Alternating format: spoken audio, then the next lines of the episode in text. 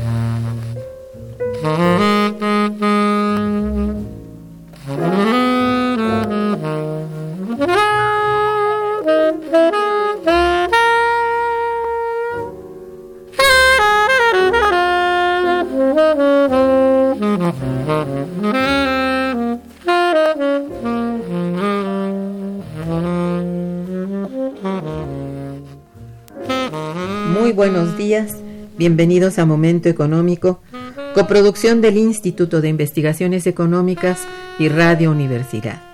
Les saluda Irma Manrique, investigadora del Instituto de Investigaciones Económicas, hoy jueves 31 de octubre de 2019. El tema que abordaremos el día de hoy es Agenda Estratégica para las Políticas Públicas Territoriales en Latinoamérica y México para ello contamos con la presencia de nuestro compañero y amigo el doctor José Gasca Zamora. Bienvenido, Pepe. Buenos días. Buenos días, Irma. Muchas gracias. Nuestros teléfonos en el estudio son 55 36 89 89 con dos líneas. Y para comunicarse desde el interior de la República, el teléfono LADA sin costo 01800 505 26 88. La dirección de correo electrónico para que nos envíen sus mensajes es una sola palabra momento económico arroba unam.mx y www.iis.unam.mx. De nuestro invitado. José Gasca Zamora es doctor en geografía por la UNAM. Es investigador titular de tiempo completo en el Instituto de Investigaciones Económicas como docente es, es tutor y profesor en el posgrado en Economía y Geografía, así como profesor en la licenciatura en Geografía en la UNAM. Ha sido coordinador del Seminario de Economía Urbana y Regional que organiza el Instituto de Investigaciones Económicas. Ha participado como investigador responsable en diversos proyectos de investigación, entre los que destacan Dimensiones Regionales de la Seguridad Alimentaria en México el Plan Puebla-Panamá y las nuevas estrategias de desarrollo económico regional, participación social, sustentabilidad y rediseño institucional, prerequisitos para la construcción de propuestas de desarrollo regional en México y planeación regional en México, institucionalización, políticas y modalidades desde la Federación a las entidades federativas. Es miembro del Sistema Nacional de Investigadores. Obtuvo el primer lugar en investigación del certamen Maestro Jesús Silva Gerso, versión interna individual, del Instituto de Investigaciones Económicas. Es medalla Alfonso Caso, Universidad Nacional Autónoma de México, distinción Universidad Nacional para jóvenes académicos. Autor de dos libros individuales, dos libros de texto, 20 libros colectivos y alrededor de 30 artículos en revistas especializadas y de difusión en temas de desarrollo regional y geografía económica. Dentro de sus, entre sus publicaciones recientes destaca Capital Inmobiliario, Producción y Transgresión del Espacio Social en la Ciudad Neoliberal. tenemos que del 5 al 8 de noviembre del presente año tendrá lugar en el Palacio de la Autonomía de la UNAM, ubicado en el centro histórico de la Ciudad de México, el vigésimo cuarto Encuentro Nacional sobre Desarrollo Regional en México, AMESIDER 2019. El tema central de dicho encuentro es Regiones, Desplazamiento y Geopolítica, Agenda Estratégica para las Políticas Públicas Territoriales en Latinoamérica y México.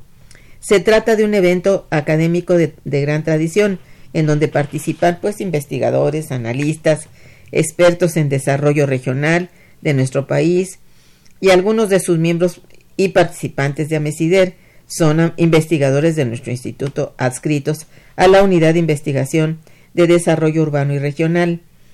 Para comenzar con nuestro programa, le pido a nuestro invitado eh, el doctor José Gasca Zamora, cuáles son los objetivos de este vigésimo cuarto encuentro de AMESIDER 2019, cómo está estructurado en términos generales sí, y quiénes participan.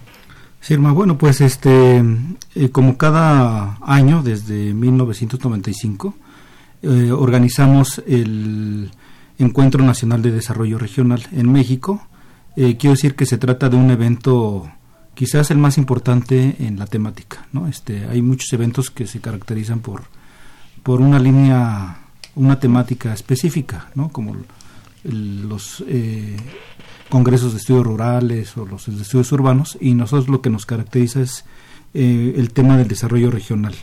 Entonces, básicamente, pues es crear un foro amplio de discusión a nivel nacional donde concurren participantes de la mayoría de las entidades federativas del país pues para plantear avances de investigación, resultados, eh, discusiones en foros específicos sobre los diferentes problemas eh, que convergen en el tema del desarrollo regional. El tema del desarrollo regional, como sabemos, es un tema pues bastante amplio que tiene que ver justo con las pues con las condiciones, las capacidades que tienen los territorios para eh, organizarse y para desarrollarse, para gestionarse de, de una manera mejor a la que tenemos hoy en día.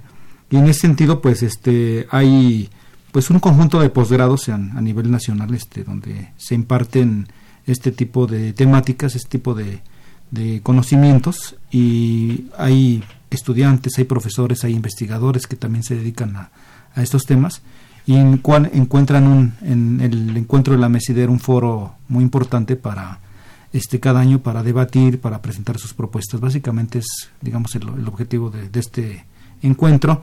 En cada año también tenemos un tema que nos caracteriza, este, de acuerdo pues un tanto a la coyuntura y a la importancia o pertinencia que tienen los temas que vamos identificando en, durante el tiempo.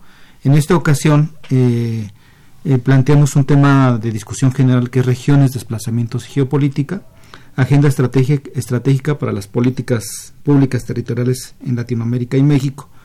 Bueno, ¿el por qué este tema? Porque obviamente si pusiéramos en eh, si nos pusiéramos a pensar sobre los algunos de los temas principales que afectan a nuestro mundo en este momento, además del ambiental, por el tema del cambio climático, pues eh, social eh, desde la perspectiva social estaría el de la migración, ¿no? de los desplazamientos migratorios y nos pareció que era un tema este importante que se que desde hace algunos años se ha ocupado la, la agenda internacional y México no se escapa de eso porque tenemos una una uh, posición estratégica en términos de los flujos migratorios que vienen de Centroamérica y obviamente por las relaciones transfronterizas con Estados Unidos, ¿no? Que eso ya sí. también es, es, un tema histórico, pero que en los últimos años en América Latina este, y en México en particular, pues se han acentuado muchas de las problemáticas y las crisis humanitarias que están ligadas al, a los fenómenos migratorios, ¿no? Este, y me, nos pareció que era un tema muy importante, no solamente de América Latina, este también de Europa, o sea, lo mismo que vimos en América Latina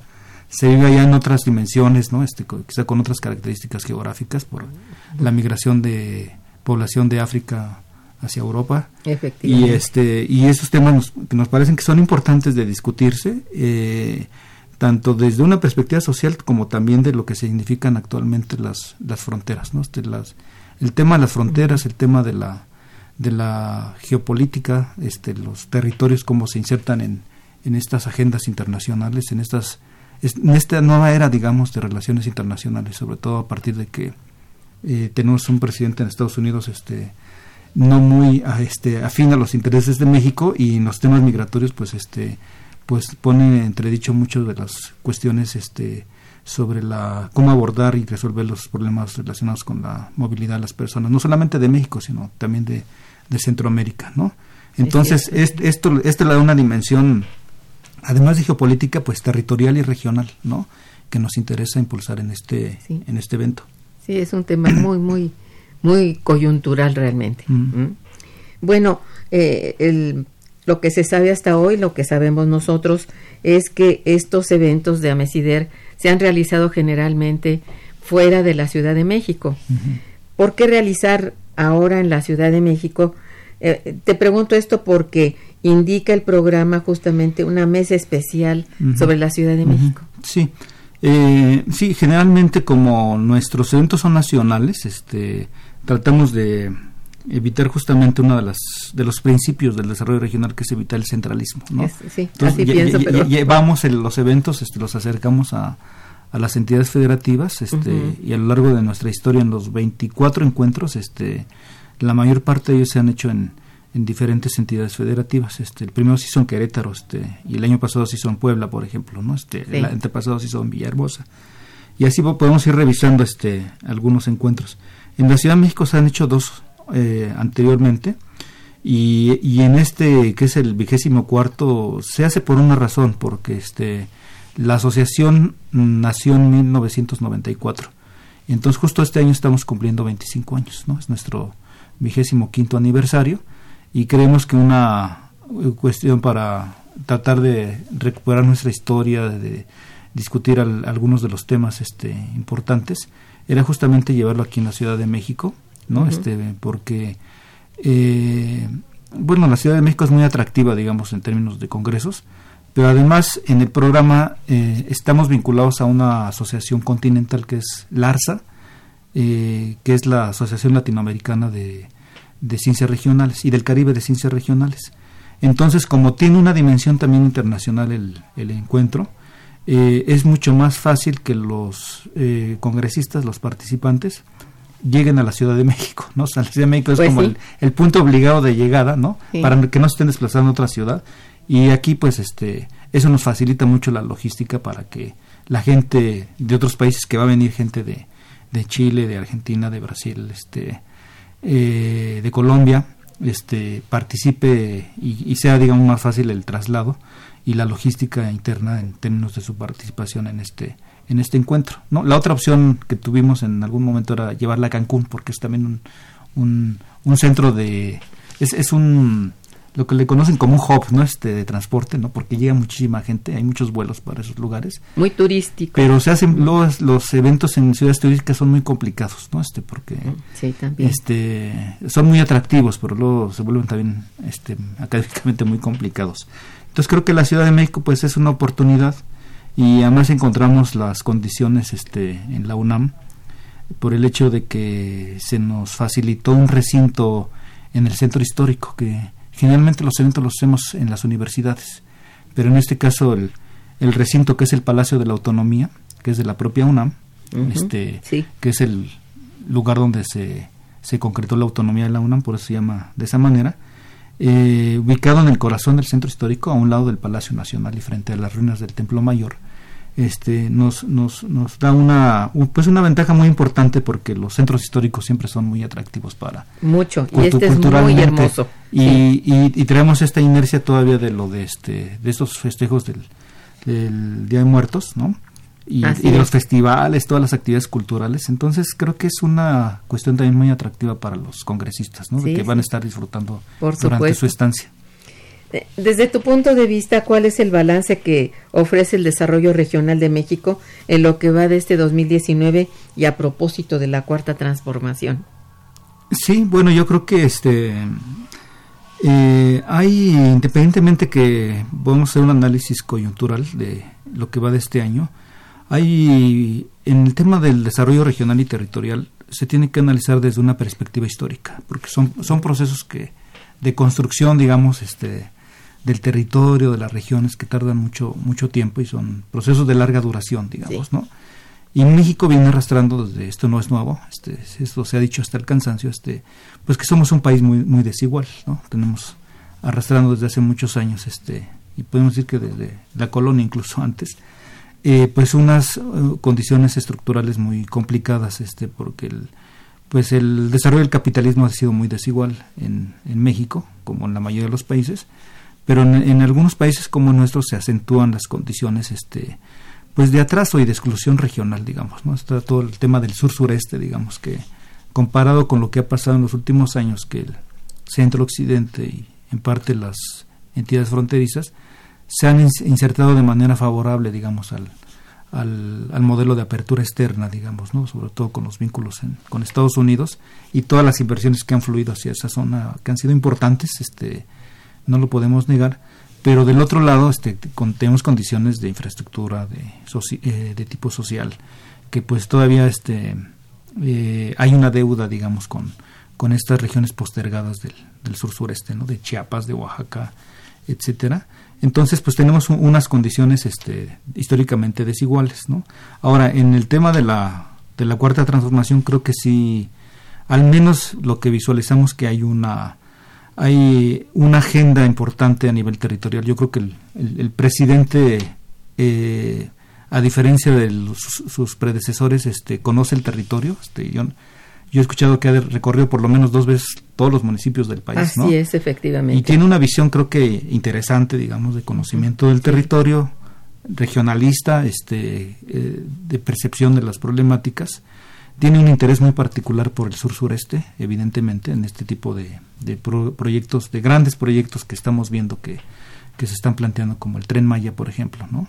la refinería de Coatzacoalcos, este, la recuperación de la idea del corredor logístico del istmo de, Tehuantepec. Eh, por lo menos para esa región que es la más postergada este, en términos de, de lo que ha pasado históricamente, pues creo que hay una eh, pues una política interesante este que no la vamos a ver ahorita los resultados porque los procesos de estas magnitudes son procesos de mediano y de largo plazo. Entonces, probablemente veamos el inicio y la concreción, si acaso, de algunos proyectos, este, pero el impacto yo creo que va a ser para los años venideros, ¿no? Este, otra cosa, por ejemplo, este, se está, el instituto está participando en la elaboración de, de lo que es la estrategia nacional de ordenamiento territorial, ¿no? Y por primera vez quiero decir que hay una, una idea de generar un, un planteamiento de estrategia de desarrollo territorial de largo plazo, de mediano plazo, que son 20 años, ¿no? que no se tenía con anterioridad. ¿no? Este, generalmente los procesos son secenales ¿no? o trianuales porque están acotados a los ciclos de gobierno. Y en este caso pues, este, nos ha tocado digamos, participar en el diseño de una estrategia pensando en, eh, en, cómo va a cambiar el país a futuro, digamos, en algunos escenarios que nos, que nos imponen las cuestiones ambientales, las cuestiones internacionales, el papel de Estados Unidos, el papel de China, eh, las tendencias sociodemográficas y cómo van a cambiar las, las ciudades, este, el tema del, del, uso de los recursos naturales, la ocupación del territorio. Y esto se concreta en un documento y que creo que, este, que a este gobierno, le, este, si bien viene del sexenio anterior, el, el documento se, se cierra en los próximos meses y se va a presentar y creo que es una oportunidad muy importante para que este gobierno este pues realmente eh, posicione una perspectiva eh, de estado en este tema del desarrollo regional. Ojalá, eso deseamos. Muy bien, estamos en momento económico que se transmite por Radio Universidad. Estamos mm, conversando sobre agenda estratégica para las políticas públicas territoriales en Latinoamérica y México a cargo del doctor José Gasca Zamora. Vamos a hacer un puente musical e informativo y regresaremos. Quédense con nosotros.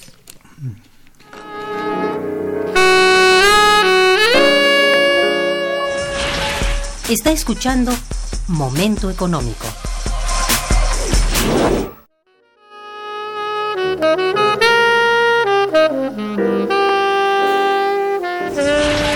El teléfono en cabina 55 36 89 89.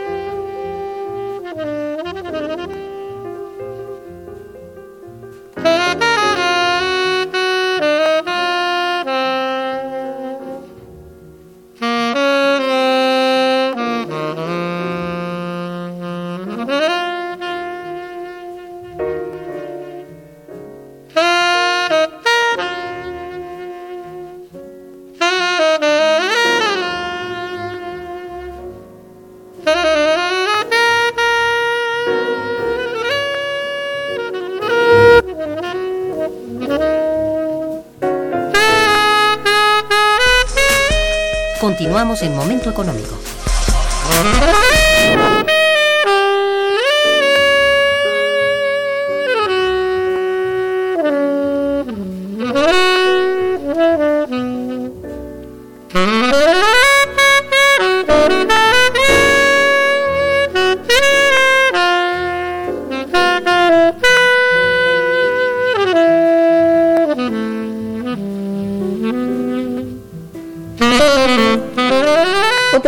Temas sobresalientes que ofrece el programa de AMESIDER de este año es Estudios de Género para el Desarrollo Regional, que conoceremos a través de la explicación de este tema de gran coyuntura. Sí, bueno, miren, eh, hay varios temas que se han ido posicionando en la agenda, ¿no? Y obviamente todo el tema, lo que es el tema de, de por ejemplo, medio ambiente, que hace tiempo que no, no existía como ahora lo existe, este es un tema de primer orden. El, te- el tema de, de todo lo que tiene que ver con derechos, ¿no? También. Y obviamente el tema de género, este, más allá de que sea un tema de este que también se ha visto en economía, este, el tema de género pues este se ha posicionado como una perspectiva muy importante Sí. en muchos estudios, disciplinas, ¿no? Y en los estudios regionales no es la excepción, este se habla de de una eh, cuestión de, de geografía de género, o sea, dimensionar también la cuestión espacial del, del, del- del tema de género, cómo, cómo se construyen los territorios a partir de la participación de las mujeres, ¿no? Este, en, la, en la toma de decisiones, ¿no? Este, o, lo- o los, o los procesos mismos de este que sufren las mujeres, por ejemplo, en términos de, de, de exclusión, de desigualdad, de falta de oportunidades, son temas que se están revisando, digamos. Este es un tema muy joven, este, porque antes no, no estaba considerado y a partir del, en el caso de Amesider del, del año 2009, esa tiene 10 años, este, es- esos temas que se están discutiendo. Evidentemente yo no soy experto en el, en el tema, pero hay especialistas este, que, eh, que van a tratar ese tema y abren esta, estas discusiones, digamos, que creo que son muy pertinentes en, Oh, sí. en este momento. Ujú. Actualmente existe el TEMEC como resultado de un proceso de renegociación del Telecán. ¿Cómo fue renegociado lo referente al desarrollo regional de México, teniendo en consideración lo importante que resulta este tema pues para la economía mexicana? Sí, bueno, el, el, el TEMEC no tiene una componente, digamos, regional o territorial como explícita. Como, No hay un capítulo Sí, explícito, no, ¿no? no, como, como sí lo tiene, por ejemplo, la Unión Europea. ¿no? En la Unión Europea hay lo que se llaman los fondos estructurales, ¿no? Y tienen este varias modalidades, este hay algunas modalidades que están orientadas a, a fortalecer proyectos de desarrollo urbano y de desarrollo rural, ¿no? Este, pero además orientados a la, sobre todo a los territorios que han tenido mayores desventajas a lo largo del tiempo o que tienen un PIB per cápita mucho menor a la media, digamos, de los países de la Unión Europea. Entonces, hacia allá, este, esos fondos estructurales son fondos de compensación también, ¿no? Y luego también hay uno para regiones transfronterizas, ¿no? Porque en Europa como este siempre han estado en estos conflictos bélicos, ¿no? La Primera y la Segunda Guerra Mundial. Las regiones este, fronterizas son muy han sido muy vulnerables, ¿no? Y, y poco atractivas en algunos casos, ¿no? Entonces hacia allá se han destinado también fondos de cohesión territorial. En México no tenemos este tipo de modalidades porque no, no estamos en el, en el momento de una integración como la que tiene la Unión Europea, sino en un marco de un tratado de libre comercio, ¿no? que es lo que hay que eh, partir como principio. Segundo, que este pues eh, el, el Telecan original sí trae un planteamiento para cuestiones transfronterizas, sobre todo ambientales, ¿no? Porque la región eh, entre México y Estados Unidos, tras, este, fronteriza, es muy vulnerable, ¿no? Y este tiene una lógica ambiental que no se ajusta necesariamente a los a las lógicas económicas o de comercio que, que, es el sentido principal del tratado. Eh, pero digamos en el, en el marco de la del, del, Telecan que ahora se denomina Temec, lo que vemos es una cuestión muy interesante region, que tiene impactos regionales, que son las eh, las reglas de origen, ¿no? Las reglas de origen, sobre todo, este, sabemos que México es el sexto productor de automóviles en el mundo, ¿no? Sí. y muchas de las plataformas de producción de automóviles son de Estados Unidos que, que las trasladó a México, ¿no? O sea, este ese fenómeno de relocalización que se dio ya desde algunos años y que se ha intensificado eh, recientemente, pues ha reconfigurado todo lo que es el, la región centro-occidente y el sureste. Y ahí, por ejemplo, tiene una, un impacto en la estructuración de cadenas de valor muy, muy interesante. Y por eso el dinamismo que ha tenido Guanajuato, Aguascalientes, San Luis Potosí, porque ahí, ahí son donde se estructuran los, los clústeres automotrices más importantes, ¿no? Este, incluyendo también algunas este, empresas este, asiáticas que también forman parte de este, de este proceso también estratégico. Y, pero en las reglas de origen, este, una de las cuestiones que se negoció es aumentar el contenido de, origen este, con este, de América del Norte, ¿no? Para los, la producción de autos, ¿no?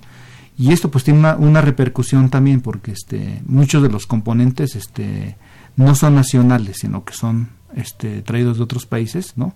Y esto seguramente va a tener un, pues un, impacto significativo, sobre todo porque Estados Unidos no quiere perder el, eh, el beneficio que puede tener, digamos, este, eh, incorporar un mayor contenido de sus, de sus insumos en los productos este, terminales de la industria automotriz, ¿no?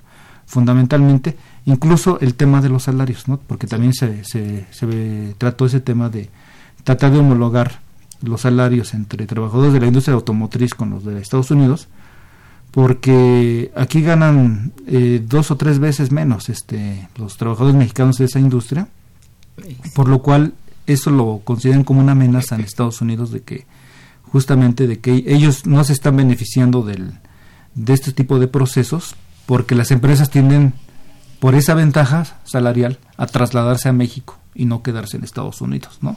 Entonces, esto sí plantea una cuestión regional y territorial muy interesante, ¿no? De localización industrial. Sí, que, es un dilema finalmente, ¿no? Porque este pues las empresas se buscan una lógica de ganancia y obviamente pues se, relocalizan donde tienen esas ganancias, ¿no? Si se regre si se regresaran a Estados Unidos no tendrían esas ventajas, o sea, por algo están en México, por algo están están en el pues en el Bajío, porque además el Bajío este pues tiene condiciones de, de fuerza laboral para ese tipo de empresas y sobre todo porque pues tienen la conectividad, ¿no? De que este, en pocas horas se ensamblan aquí los productos y, y se van al mercado estadounidense. Igual en pocas horas recibimos nosotros los insumos de Estados Unidos, que no es lo mismo que las empresas se sitúen en China, por ejemplo, ¿no? Sí. Entonces, distinto. Sí, o sea, ahí tiene otro costo. Eh, ahí sumamos costos de transporte. Aquí los costos de transporte, pues relativamente son. Son mínimos. Son, son, mucho menores, ¿no? Porque además se trata de trasladar este autos, no son teléfonos celulares, son, son cosas pequeñas que sí las pueden producir en China a lo mejor, digamos, ¿no? Mm. En este caso la industria automotriz tiene una lógica de pues de articulación de una cadena de valor que sigue siendo que sigue obteniendo ventajas este el hecho de estar en México por ese diferencial salarial, ¿no?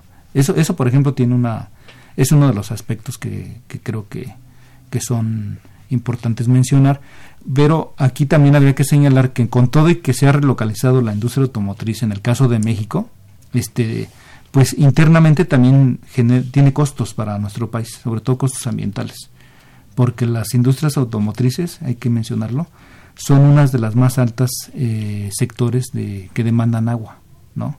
O sea, las industrias automotrices, este, eh, por ejemplo, necesitan cortar este, partes, este, sobre todo láminas de acero, y en esos tipo, en ese tipo de cortes incorporan una un fuerte uso de agua, ¿no? Este, una fuerte, alta demanda de agua para realizar ese tipo de, procesos industriales, por los cuales este eh, generan una tensión ambiental finalmente, ¿no? Porque se localizan donde hay agua también, ¿no? No solamente donde hay fuerza laboral. Tenemos el caso reciente del Audi que se fue a Puebla, por ejemplo, ¿no? Y eligieron una zona, obviamente, donde tenían todas las condiciones eh, no solamente laborales, sino ambientales, digamos, para, para desarrollarse. Sí, bueno, en sí, ¿cuáles son los principales problemas que enfrentará el desarrollo regional de México durante el presente sexenio, a tu modo de ver, considerado como el de cuarta transformación, digamos? Sí, pues em, yo creo que son varios. Este, por ejemplo, estos megaproyectos que se están planteando este, en primera instancia, Sí. pues tienen el reto ambiental, ¿no? Y lo vimos recientemente con el aeropuerto de Santa Lucía, ¿no? Que Sí, todas pues. las demandas están muy ligadas al, al tema de las del impacto ambiental, ¿no?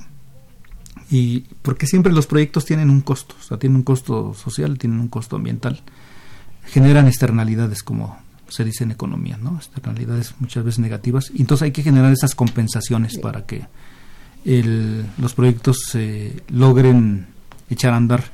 En el caso del, del tren Maya, por lo consiguiente es una cuestión muy similar, ¿no? Porque es una zona pues de mucha biodiversidad, de, de mucho patrimonio histórico, Sí. ¿no?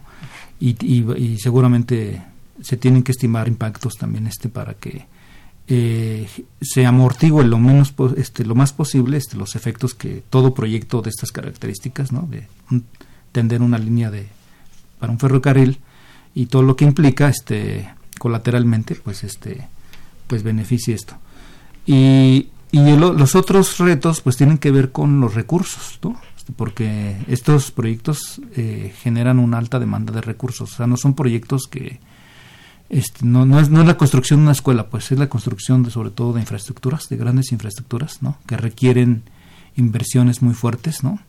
y entonces este y el y el país más que el país el gobierno pues tiene que hacer todo este tipo de malabares digamos no entre entre Sí. cómo redistribuir los recursos para que alcancen no y siempre tenemos sabemos que estamos en un escenario de, de recursos limitados y sobre todo cuando se abren nuevos proyectos este pues tiene que haber un pues una serie de mecanismos para redistribuir recursos no este y, y esto plantea muchas veces dilemas no porque no el dinero no alcanza para todo no entonces o le apostamos a un megaproyecto no que va a tener unas ciertas características y un cierto impacto o eh, atendemos el problema de la de las universidades que están en crisis por ejemplo no Sí, que finalmente son este tipo de dilemas que van a ir que van a ir saliendo. Yo creo que son los retos que van a enfrentar muchos de es- es- este tipo de proyectos regionales.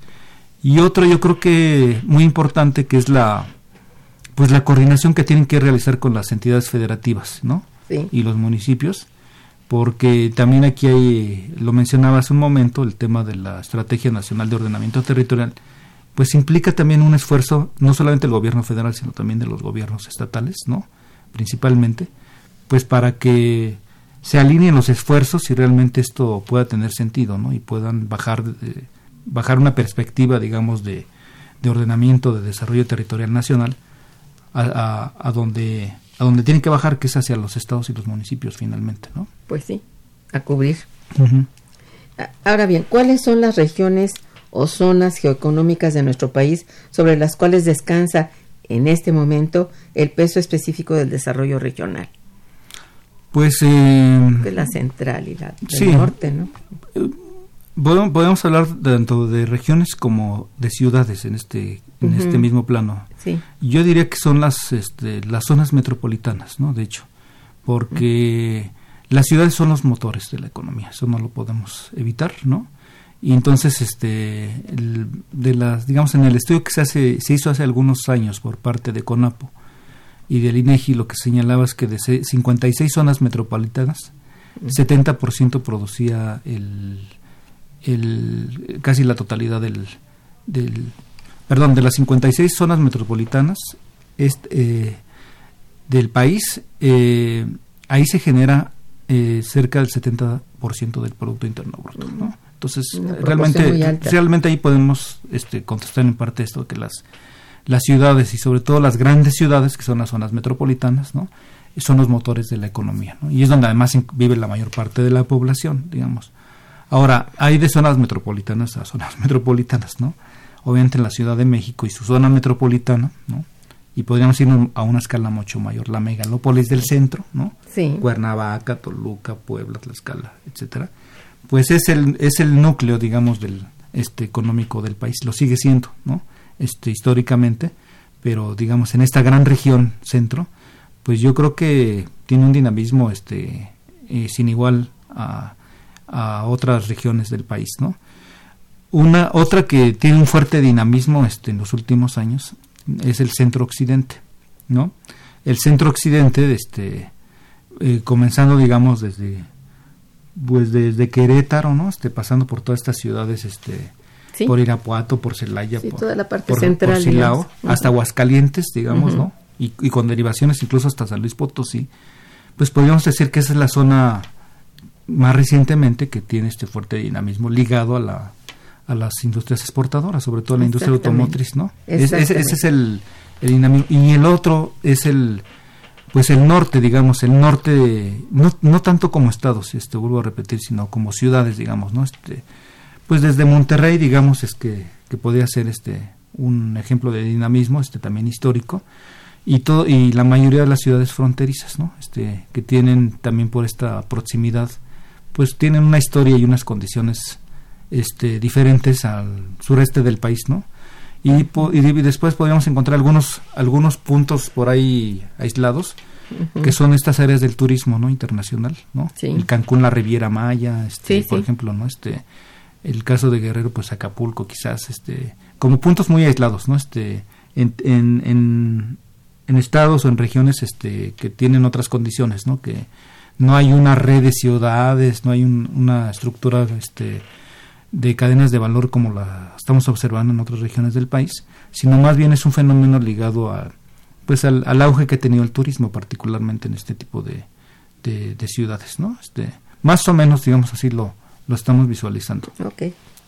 Vamos a hacer un puente musical y volveremos.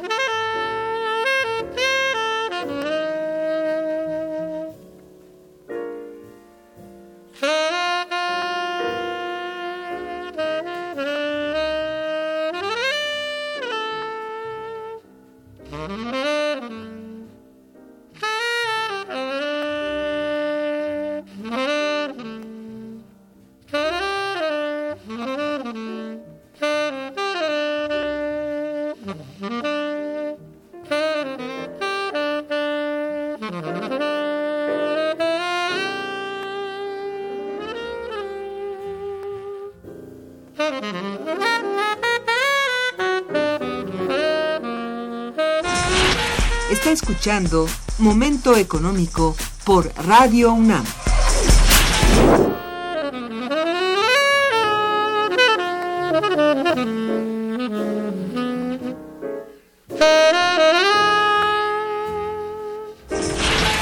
El teléfono en cabina es el 55 36 89 89.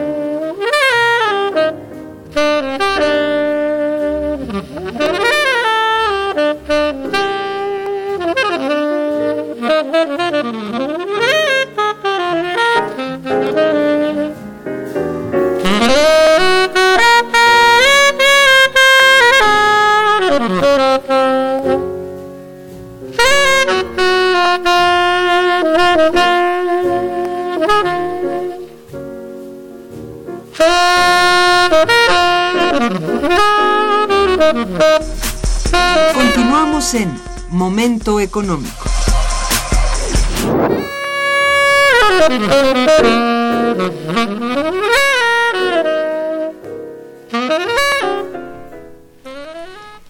Bueno, ¿consideras que México cuenta con el potencial regional suficiente para enfrentar justamente los nuevos escenarios mundiales?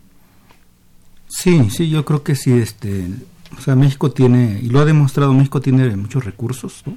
Este, lo que pasa es que hay una diferencia entre tener recursos, que es un potencial, y justamente aprovechar el potencial, que es lo que quizás lo, no lo tenemos. Este, O sea, a diferencia de otros países que tienen mucho menor territorio, ¿no? este, mucho menores recursos, que son muy exitosos mundialmente. Eh, pues México tiene el potencial, digamos, aunque digamos quizá no ha aprovechado en estos momentos, este, o mal aprovechado. Eh, tiene también la digamos lo que se le conoce como capital humano, ¿no? Eh, el perfil, digamos, para incursionar en muchas de las actividades este, también. Yo creo que lo que hace falta en algunos casos es eh, especializarnos en actividades que en este momento se consideran importantes este, en términos de innovación, ¿no? Este, sectores creativos que son muy importantes, ¿no? que en algunos países han sido la clave para despegar este, sus economías, pero eh, eso tiene que ver pues con una política que, apoye al, a todo lo que es el sistema educativo, la investigación, no, la formación académica, no, este, de cuadros, no, y que genere esas dinámicas de innovación, digamos, del conocimiento, no, y este, en México hay mucha creatividad, no, en, en, diferentes sentidos, no, pero creo que la conducción a veces no es la, no ha sido la más apropiada, digamos, no, para para potenciar todas estas actividades, productos este, que se tienen, ¿no? Este patrimonio cultural que tenemos, ¿no? Como, como país, ¿no? Y como regiones específicas, ¿no? Entonces, creo que hay muchas cosas por hacer, ¿no? Justamente por eso pensamos que lo regional es una entrada, digamos, a, a repensar este tipo de, de, procesos porque nos ayuda a identificar las pues las capacidades, las potencialidades que tienen los territorios, ¿no? Justamente para, para incursionar este en lo internacional. Bueno, pues sí, yo también creo que lo que falta es estrategias o políticas específicas, ¿no? Encaminadas a eso. Bueno, dicho todo lo anterior, entonces, ¿cuáles son los elementos que debe contemplar una agenda estratégica como la que se menciona en el tema para las políticas públicas territoriales, tanto en América Latina como en México? Sí, bueno, pues este ahí habría que repasar este país por país este yo creo que muchos países han hecho esfuerzos interesantes no este eh, los países latinoamericanos creo que han avanzado a, distintas velocidades eh, en el caso de México pues venimos de una venimos de una tradición este muy centralista digamos en, la, el diseño y la promoción de políticas territoriales y creo que se pueden pues hay por lo menos tres aspectos que que tienen que suceder, este pienso, para transitar, digamos, de, de una época, digamos, de políticas regionales este, con poco impacto a algunas que podemos considerar que, que pueden reunir las ciertas características para, para que generen y detonen este eh, procesos de desarrollo. Una tiene que ser con la, la cuestión de los temas de coordinación, por ejemplo, ¿no? Los temas de coordinación en, sobre todo a nivel de políticas públicas, lo que hemos visto es que las políticas se plantean como, no, no, como, sino más bien son sectoriales, ¿no? Y las políticas territoriales son sistémicas, tienen que generar mecanismos de articulación, de integración y de sinergia, ¿no? Entonces siempre vemos esfuerzos aislados de las secretarías, de las dependencias, de las instituciones y lo que necesitamos es articular esfuerzos, ¿no? Es integrar y, conjugar recursos, ¿no? Este, y eso va a ser por los recursos. Y eso va a ser más eficiente, va a ser más eficiente el impacto de las políticas. Luego lo otro es descentralizar también, este, porque generalmente las políticas descansan en manos de los actores gubernamentales, ¿no? Son políticas públicas pero gubernamentales, ¿no? Y, lo, y las tendencias que vemos en términos de políticas territoriales es que tienen que conjugar la participación de muchos agentes este, sociales, privados. Este, eh, eh esto, esto nos lleva a pensar en la idea de lo que se discute recientemente, que es el tema de la gobernanza, ¿no? O sea, generar mecanismos de gobernanza territorial, ¿no? Y, y repensar estos mecanismos, o sea, no solo desde la visión gubernamental, sino desde los propios territorios. O sea, los, los propios territorios son los que tienen en sus manos pues las necesidades, las demandas, las capacidades, ¿no? Y, ellos tienen que resolver de alguna manera las formas en cómo generar movimientos, digamos, más amplios para incorporar a los diferentes actores y generar dinámicas para para eh, pues para generar recursos propiamente no este en las regiones entonces el tema el tema de la pues de la gobernanza también es un, un aspecto importante digamos que nos va a permitir transitar en términos de políticas públicas. Eso sí es cierto. Bien, tenemos algunas llamadas de nuestros radioescuchas, ¿me permites? Sí. Mira, Roberto González te felicita y felicita al programa. Gracias, señor González. Dice, ¿a qué se refiere concretamente el desarrollo regional? Ah, bueno, pues el desarrollo regional es un proceso que se induce, no es un proceso que se natural, hace un proceso que se induce por los actores que participan, que viven en la región y que está orientada a una transformación cualitativa de las condiciones de vida, del aprovechamiento de los recursos, ¿no? de promoción de campos de, de, ámbitos de participación social, ¿no? incluyente, ¿no? Eh, y todo es orientado pues a, generar mejores condiciones de organización de los territorios, ¿no? y que esto pueda reflejarse en el más allá de lo de los límites estatales que son eh, límites geográficos nada más, ¿no? Sí, este, en algunos casos hay quienes lo relacionan mucho al, desarrollo de los municipios o de los estados, pero cuando hablamos de regiones, este, hablamos de ámbitos que no, no necesariamente se circunscriben a las a las eh, fronteras político-administrativas que reconocemos. ¿Por, ¿Por qué? Porque el pues los territorios este, y las regiones no siguen a veces este tipo de patrones. Este, por ejemplo, hay, hay territorios que están muy integrados este, y que rompen con esos este, esquemas político-administrativos. Por ejemplo, el norte de Veracruz y el sur de Tamaulipas, que se podría considerar una región, aunque están dos estados, o la laguna, digamos, en el caso de este de Coahuila, ¿no? este, eh, donde también están está involucrado otro estado, ¿no? Entonces, este, eso, entender bien qué región no tiene que ver con límites. Sí, sí, entonces una, es una perspectiva un poco más amplia, ¿no? Y que, rompe con estas perspectivas también de delimitación. Aquí pregunta eh, Sara Romero. Felicidades, dice al, al, invitado. Hay, hoy dice, ¿existe un verdadero programa sobre desarrollo regional en México? Bueno, este, se está diseñando, digamos, este, yo hablé del la Estrategia Nacional de Ordenamiento Territorial y tiene, y tiene un, esta es estrategia nacional. Lo que pasa es que muchos de los programas este, de este sexenio apenas están saliendo y este, como mencioné, va a ser un programa transseccional. Es un programa de, del 2020 al 2040, ¿no?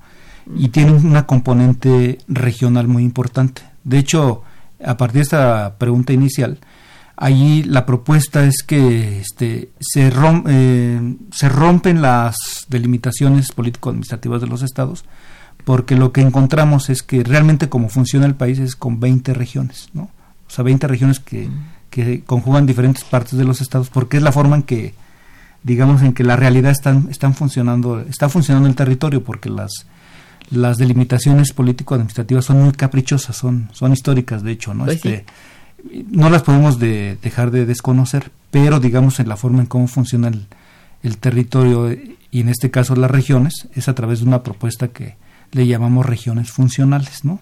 Y bueno, se hace una caracterización de las regiones, este, del funcionamiento y se, y se han diseñado, se han discutido y en este documento diseñado estrategias específicas para cada una de las regiones, ¿no? Porque cada una de las regiones tiene condiciones estructurales, ambientales, necesidades, problemáticas diferentes, ¿no? Entonces, lo regional es una dimensión que nos invita a repensar las políticas públicas de manera diferenciada, ¿no? Porque no hay, no hay soluciones universales para todos los, los lugares, ¿no? Bien. Aquí hay otra pregunta de, bueno, felicita al invitado y al programa. Dice, ¿qué quiere decir el invitado cuando habla del potencial de México en relación al contexto mundial. ¿Habla de regiones o de potencial humano? Bueno, lo que pasa es que no se puede desligar, o sea, el, potencial humano está en un territorio, ¿no? Finalmente, o sea, los recursos naturales están dentro de un territorio, dentro de una región. Y junto con los recursos mismos. Sí, entonces yo hablaba al principio, hay que eh, visualizar las regiones este, como una construcción sistémica, digamos, ¿no? Con todos sus elementos, ¿no? y entonces no podemos separar este el capital humano ¿no? de lo que es la región misma entonces la región misma es el, el, complejo eh, sistema digamos que articula diferentes elementos no y hay que eh, y esos elementos pueden ser potenciales digamos uno es el capital humano otro pueden ser los recursos naturales otro puede ser su localización no o sea tienen muchos elementos no que pueden ser y su potencial, tiene que ver con eso. Sí sí justamente. Bien este Aquí, mm, ¿desde cuándo se habla en México de Desarrollo Regional? Pregunta Oscar García. Ah, bueno, es una buena pregunta. Este. Sí. Eh, bueno, yo creo que de desarrollo regional, este, digamos, yéndonos a revisar los trabajos pioneros, este, yo creo que de los años 40, ¿no? Probablemente más atrás hay algunos antecedentes interesantes. Y digo, ¿por qué digo los años 40? Porque este, hubo, México se considera la cuna de las estrategias de desarrollo regional en América Latina, porque hubo, hubo un proyecto que, que fue el proyecto de las cuencas hidrológicas, ¿no? Mm. Entonces, la cuenca hidrológica del Tepalcatepec, ¿no? Sí. Este, en el estado de Michoacán, fue un proyecto un poco imitando a Estados Unidos porque hizo su proyecto durante la Gran Depresión de los años 30, este, hizo un proyecto para tratar de generar este, procesos de infraestructura y, y empezar a movilizar la economía. Eso ayudó a, realmente a, salir de la crisis de Estados Unidos y México lo adoptó porque además veníamos de todo el tema de la reforma agraria. Entonces, estas cuencas hidrológicas, con una visión este, regional, este, se considera que fue el, el- un hito, digamos, en, en América Latina, porque fue el México el que lo implementó primero en, en todos los países. Eh, y esto, digamos, se fue trabajando este, durante el modelo de sustitución de importaciones, ya más con una visión de, de crecimiento industrial, de generar parques y polos de desarrollo, ¿no? que podían ser potenciadores de las regiones. Eh, y digamos que hay un momento, este, yo diría que los años noventas, en que se transita o se está transitando de la idea de desarrollo regional a la idea de desarrollo territorial, ¿no? De hecho, este, lo regional es una herencia que viene desde el siglo XIX, digamos, pensar el territorio como regiones, pero en realidad lo, cómo ha avanzado la, las, en las diferentes áreas científicas, la discusión que se ha posicionado del, del tema territorial y espacial. Exacto. Entonces ahora se habla más de, de desarrollo territorial más que de desarrollo regional y, reconocemos que es que es válido y que es importante, ¿no? Este, sin que necesariamente se, se borre la historia y se tenga que negar. O que- se sustituyan que- tampoco. No, no, no, Simplemente es un concepto, digamos, que Sí. puede dar cuen- cuenta de, este, de una construcción quizá mucho más acabada, más integral, de pensar en la, en la importancia que tienen sobre todo los actores sociales en la construcción del territorio. Y por eso se habla de desarrollo territorial más que de desarrollo regional. Porque el desarrollo regional está muy, muy este, eh, asociado al tema de las políticas gubernamentales, ¿no? Sí. Entonces, por eso habrá- y el desarrollo territorial está muy asociado al papel que tienen de- que deben de tener los actores sociales de los territorios, ¿no? Más allá de- Sí. del propio gobierno. sí, bueno, pues sí, haciendo un- una marcando como un rompimiento, digamos, con, con, con la idea que tenía antes, ¿no? Porque las los enfoques van cambiando al- a lo largo del tiempo, Así, ¿no? así y, es. y ahora se habla de desarrollo territorial, por eso me parece que fue- es interesante la pregunta, ¿no? Porque Muy bien, está usted servido. Eh, Laura Díaz eh, te felicita y dice, ¿podría repetir las fechas y el horario de este encuentro a Mesider? Sí, el encuentro es la próxima semana. Este es el 5, eh, martes 5 de noviembre. Eh, eh, comienza a las 10 de la mañana, que es la inauguración, aunque un poco antes tenemos ya el registro de asistentes. Sí. El, nuestra organización este tiene eh, la forma en cómo se mantiene es justamente una parte con los encuentros porque cobramos este en los encuentros pero digamos este tampoco es una restricción este si hay personas que quieran ir- ir al evento este pero que no quieran pasar por el registro este pueden asistir a las mesas de manera libre no a las mesas de trabajo a las, es. a las conferencias o sea que el tema el tema del dinero no sea una participar a discutir a debatir con las con las gentes a, a ir a las conferencias magistrales este esto, esto no debe ser un- una restricción el tema del dinero. Pero digo si hay gente que se inscriba nos ayuda a nosotros como asociación civil no porque este generamos Sí, claro. una serie de gastos digamos a lo largo del año para mantenerlos no y este y los eventos nos ayudan a eso no entonces el evento empieza el 5 martes 5 a las 10 de la mañana hay que llegar un poco antes porque este va a llegar mucha gente y, y dura todo el día hasta las 7 de la noche no tenemos en la noche un convivio con, con la gente que, que llega es ahí donde se nos generan nuestros gastos digamos no del evento. Este se desarrolla eh, igual todo el día martes, eh, miércoles, jueves y el viernes es la, caus- la clausura. Generalmente en la mañana tenemos este una una plenaria con los conferencistas magistrales, ¿no? y tenemos 50 mesas de trabajo, ¿no? Que tenemos que desahogar en los cuatro días y son mesas simultáneas sobre 12 ejes temáticos, ¿no? Entonces, generalmente estamos trabajando con cinco o seis mesas temáticas simultánea, de manera simultánea y en un programa que entregamos en el evento, pues ya las personas se dirigen a las mesas que consideran que consideran que este es lo que les interesa, ¿no? Porque hay mesas muy variadas. Bien. Ahí tenemos todavía otras llamadas. Hilda de San Román te felicita y dice, hay que cuidar el bienestar de la población trabajadora y hacer que los centros de trabajo no estén tan retirados de las residencias de los trabajadores. Sí, sí, bueno, es este, en, un mundo ideal, este, lo ideal es que tuviéramos nuestro trabajo, ir a nuestro trabajo esté a, en un rango de unos dos, tres kilómetros, este, ir a la escuela lo mismo, ¿no? Entonces, eh, desafortunadamente no es así, o sea, la forma en cómo se han construido las nuestras ciudades este, son unas formas muy complejas, ¿no? Muy de, en el caso de la Ciudad de México, una metrópoli muy extendida, digamos, ¿no? Que genera dinámicas de, movilidad diaria muy complejas, ¿no? Así. estamos haciendo un estudio sobre la movilidad de la población a partir de la encuesta de origen y destino y este en, en, la Ciudad de México se generan este cerca de, de 28 millones de viajes, ¿no? Este, Por decirlo. Y hay viajes muy complejos, o sea, desde municipios este, pues alejadísimos que tardan dos horas o más en llegar a, a sus lugares de trabajo, este, a, sus eh, lugares donde estudian, a los lugares donde consumen, ¿no?